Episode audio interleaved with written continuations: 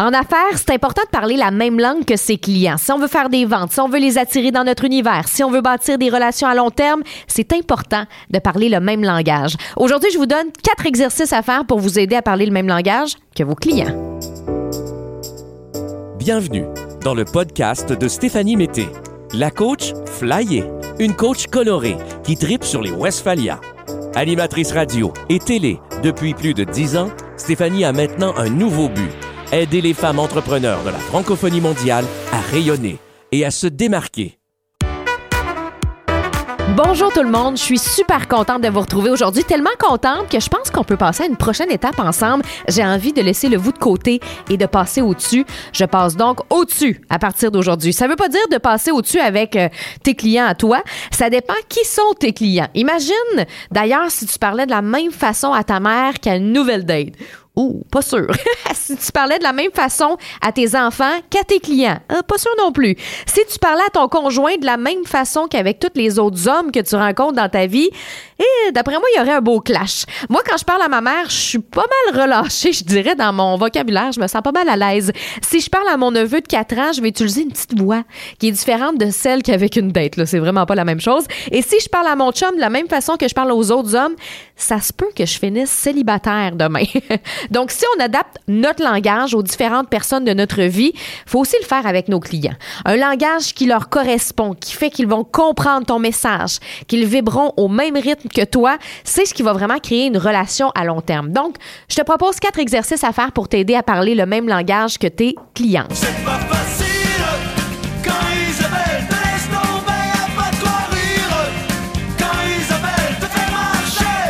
Premier exercice, à quelle Isabelle veux-tu t'adresser? C'est super important de déterminer quel est son avatar. On le dit souvent, mais on le fait pas tout le temps. Moi, ça m'a pris des années avant de le faire. Je l'entendais. J'entendais les coachs me le dire, mais je le faisais pas.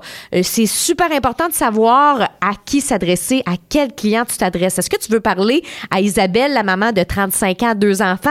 Isabelle, la ménopausée de 64 ans, célibataire en quête d'aventure?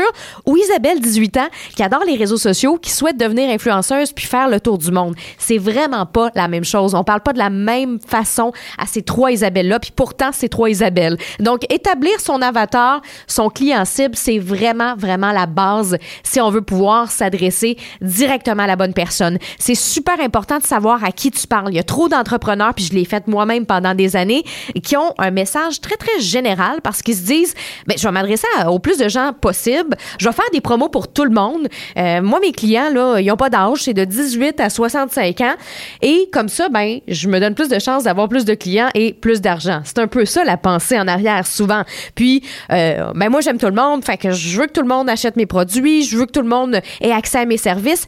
Mais quand on s'exprime de manière trop large, notre réel client ne se sent pas nécessairement visé par notre message, nos publicités et notre publication. Donc prenez le temps vraiment de créer ce qu'on appelle l'avatar, le persona. Les grosses compagnies le font. Alors nous aussi, avec nos petites entreprises, on doit le faire. Comment la personne à qui je m'adresse pourrait s'appeler? Donc moi, j'ai donné le nom d'Isabelle aujourd'hui, mais ça peut être Martine, ça peut être Marco, ça peut être Francis. C'est de trouver un nom qui va déterminer votre euh, ton client cible. Donc, qu'est-ce que cette personne-là aime? C'est quoi ses passions? C'est quoi les magazines qu'elle lit? Est-ce qu'elle a des enfants, cette personne-là? C'est quoi son salaire? C'est quoi ses principaux défis? Et c'est quoi ses problèmes? On veut vraiment connaître notre persona de par cœur. On veut vraiment connaître tout sur cette personne-là. Et euh, pourquoi j'ai utilisé euh, le nom d'Isabelle aujourd'hui, le prénom Isabelle, c'est parce que lorsque je travaillais à Rythme FM à la radio, euh, on avait un avatar qui s'appelait Isabelle. Donc, dans le studio, quand j'entrais à Rythme FM, il y avait une grosse pancarte, une affiche avec justement un persona. C'était écrit Isabelle. Et Isabelle, elle avait environ autour de 35 ans. C'était une maman qui aime la liberté, le shopping, la bonne musique, la bonne bouffe. Et euh, il y avait d'autres critères, je m'en souviens pas par cœur, mais à chaque fois que j'ouvrais le micro à la radio pour faire une intervention, je regardais l'affiche en avant de moi, puis je me posais la question est-ce qu'Isabelle, ça va vraiment l'intéresser? Parce que des fois, il y a des choses qui nous, nous intéressent, qu'on aura envie de parler, puis, mais en même temps, Si ça intéresse pas le persona, notre client, pourquoi en parler? Ça sert à rien. On laisse faire. Donc, c'est à toi vraiment de créer ton avatar puis de toujours te poser la question, est-ce que ça intéresse Francis? Est-ce que ça intéresse Manon, mon persona? Est-ce que ça intéresse Vicky euh, que j'ai créé, que j'ai créé comme persona? Donc, c'est super important puis je trouve que c'est plus facile quand on donne un nom à notre client cible parce que justement, tout de suite, on peut visualiser cette personne-là puis faire ah non elle ça ça ça l'intéressera pas que je parle de sushi parce que ma clientèle cible c'est des femmes d'affaires. Peut-être ça va l'intéresser que je parle de que j'ai mangé des sushis dans ma stories, mais quand que je suis en train d'écrire une publicité, quand je suis en train de faire une page de vente, quand je suis en train de faire un lancement, j'ai vraiment pas besoin de parler de sushi à ce moment-là. Je le sais qu'elle veut que je donne des trucs puis des outils pour faire rayonner sa personnalité sur les réseaux sociaux, dans la vie, dans ses communications. Donc, c'est vraiment important à ce niveau-là de déterminer euh, c'est quoi ses sujets, euh, c'est quoi euh, qu'elle a envie qu'on lui parle. Donc, ça, c'est super, super important de déterminer à quelle Isabelle veux-tu t'adresser puis donne le prénom de ton choix. Il n'y a aucun problème. Deuxième exercice que je t'invite à faire, utiliser les mots et mots de son client. Utiliser les mots MAUX et les mots MOTS de son client. Si tu veux créer des relations rapidement avec tes clients, utilise les mots de ceux-ci. Quand tu crées de l'interaction avec tes clients, que ce soit par courriel, par Instagram, par Facebook, même dans la vie, quand tu vas à des rencontres de réseautage, pose-leur des questions, demande-leur c'est quoi leur plus grand problème. Pose-lui des questions régulièrement et utilise tes plateformes pour le faire aussi. Même moi, j'ai commencé comme ça, comme coach d'affaires. Euh, j'allais dans des cafés, j'allais rencontrer d'autres femmes d'affaires, puis c'était toujours les mêmes problèmes qui se répétaient. Oh, j'ai pas assez de temps pour mes enfants. Oh, je me sens débordée. Oh, j'ai trop de projets. Et à un moment donné, ben ces choses ben, je les ai comme pris, je les ai, je les ai pris, puis j'ai fait, OK, mais je vais les aider, moi, à se sentir moins éparpillé. OK, je vais les aider, moi, à avoir plus de temps pour les enfants, pour leurs enfants, mais il a fallu que j'écoute c'était quoi leur problème, c'était quoi leur difficulté, c'était quoi leur mot MAUX puis leur mot MOTS. Je veux du temps pour moi, j'ai pas de temps pour mes enfants. Toutes ces choses-là, ben j'ai pu le réutiliser après quand j'avais des choses à proposer. Donc vous tu peux le faire, on passe du veau au-dessus là, faut que je m'habitue. tu peux le faire aussi avec tes réseaux sociaux en posant des questions euh, sur tes réseaux. Si toi par exemple, tu es coach familial puis que tu les mamans à gérer les crises de colère de enfants, tu peux lui demander directement si tu as une communauté Facebook, c'est quoi qui est le plus difficile quand tu as à gérer une crise de colère? C'est quoi les actions que tu fais? Qu'est-ce que ça a comme impact sur toi comme femme? Donc là, tu es en train de tout récolter l'information nécessaire. Donc ensuite, ce que tu peux faire, c'est que tu peux faire un copier-coller des réponses de tes clients et tu mets ça dans un beau document Word que tu peux demander à ton adjointe de faire si tu n'as pas le temps parce que des fois, ça peut être long. Et tu amasses tous les commentaires essentiels où tes clients s'expriment. Combien de gens je vois poser des questions sur les réseaux sociaux mais ne pas utiliser ce beau matériel-là alors que on peut le réutiliser vraiment intelligemment. Par exemple, lors de mon dernier défi, j'ai fait un défi sur ma communauté Facebook des créatives flyées et euh, ça avait été très participatif, puis j'ai reçu environ 500 commentaires de gens qui ont participé à mon défi. 500 commentaires de mon, avatar, de mon avatar qui sont des femmes d'affaires euh, qui ont besoin d'aide pour faire avancer leur business. Donc, pour moi, là, c'était vraiment, vraiment du bonbon parce que j'avais vraiment leurs mots MAUX, c'est quoi leur problème, qu'est-ce qui va pas, et j'avais leurs mots MOTS aussi, euh, c'est quoi les choses qui se répètent, c'est quoi leur problème? C'était vraiment, vraiment génial parce que c'est comme aller chercher la viande qu'on a de besoin nous, nous aider dans notre entreprise pour encore plus aider nos clients. C'est vraiment, vraiment euh, merveilleux parce que oui, on peut avoir des belles idées nous-mêmes, mais euh, les meilleures idées viennent de la bouche de nos clientes ou de l'écrit de nos clientes sur les réseaux sociaux. Donc, Oubliez pas cet euh, exercice-là qui est très, très important. Ensuite, euh, troisième exercice, euh, utiliser le storytelling pour bien raconter son histoire. C'est vraiment en maîtrisant l'art du storytelling que tu vas connecter avec tes clients. Le storytelling, c'est vraiment l'art de raconter des bonnes histoires, mais pas n'importe quelle histoire, la tienne. On veut pas l'histoire de ton voisin, on veut la tienne. On veut pas l'histoire d'Isabelle, on veut la tienne.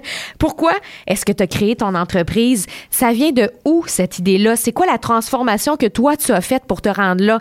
Qu'est-ce qui fait que tu es devenue coach fitness? Qu'est-ce qui fait que tu t'es ouverte une boulangerie? Qu'est-ce qui fait que tu es adjointe virtuelle aujourd'hui? On veut le savoir parce que chaque adjointe, chaque coach, chaque personne qui a un restaurant ou une boutique ont une histoire complètement différente et il y a eu un déclencheur différent d'une personne à l'autre. Donc peut-être que toi, quand tu étais jeune, à chaque fois tu allais à la boulangerie près de chez toi, tu te sentais vraiment bien. Tu sais pas pourquoi, là, mais tu étais tellement jeune, mais tu savais que un jour, tu en aurais une boulangerie.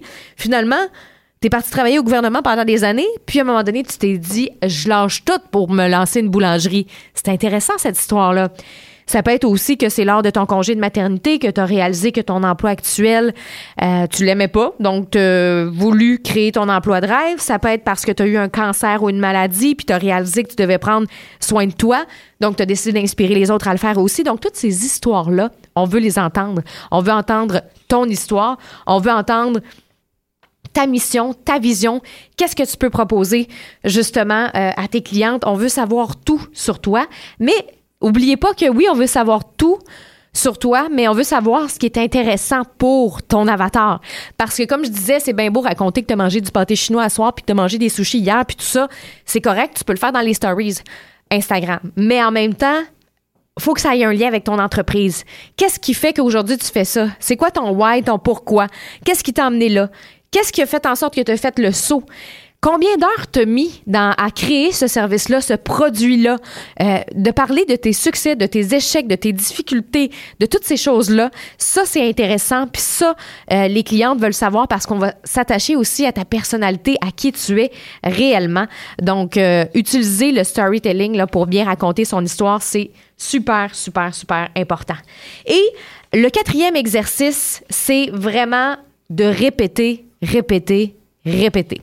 Répéter son message. C'est vraiment de cette façon-là qu'on peut vraiment, vraiment euh, créer un lien euh, et tisser un lien à long terme avec ses clients.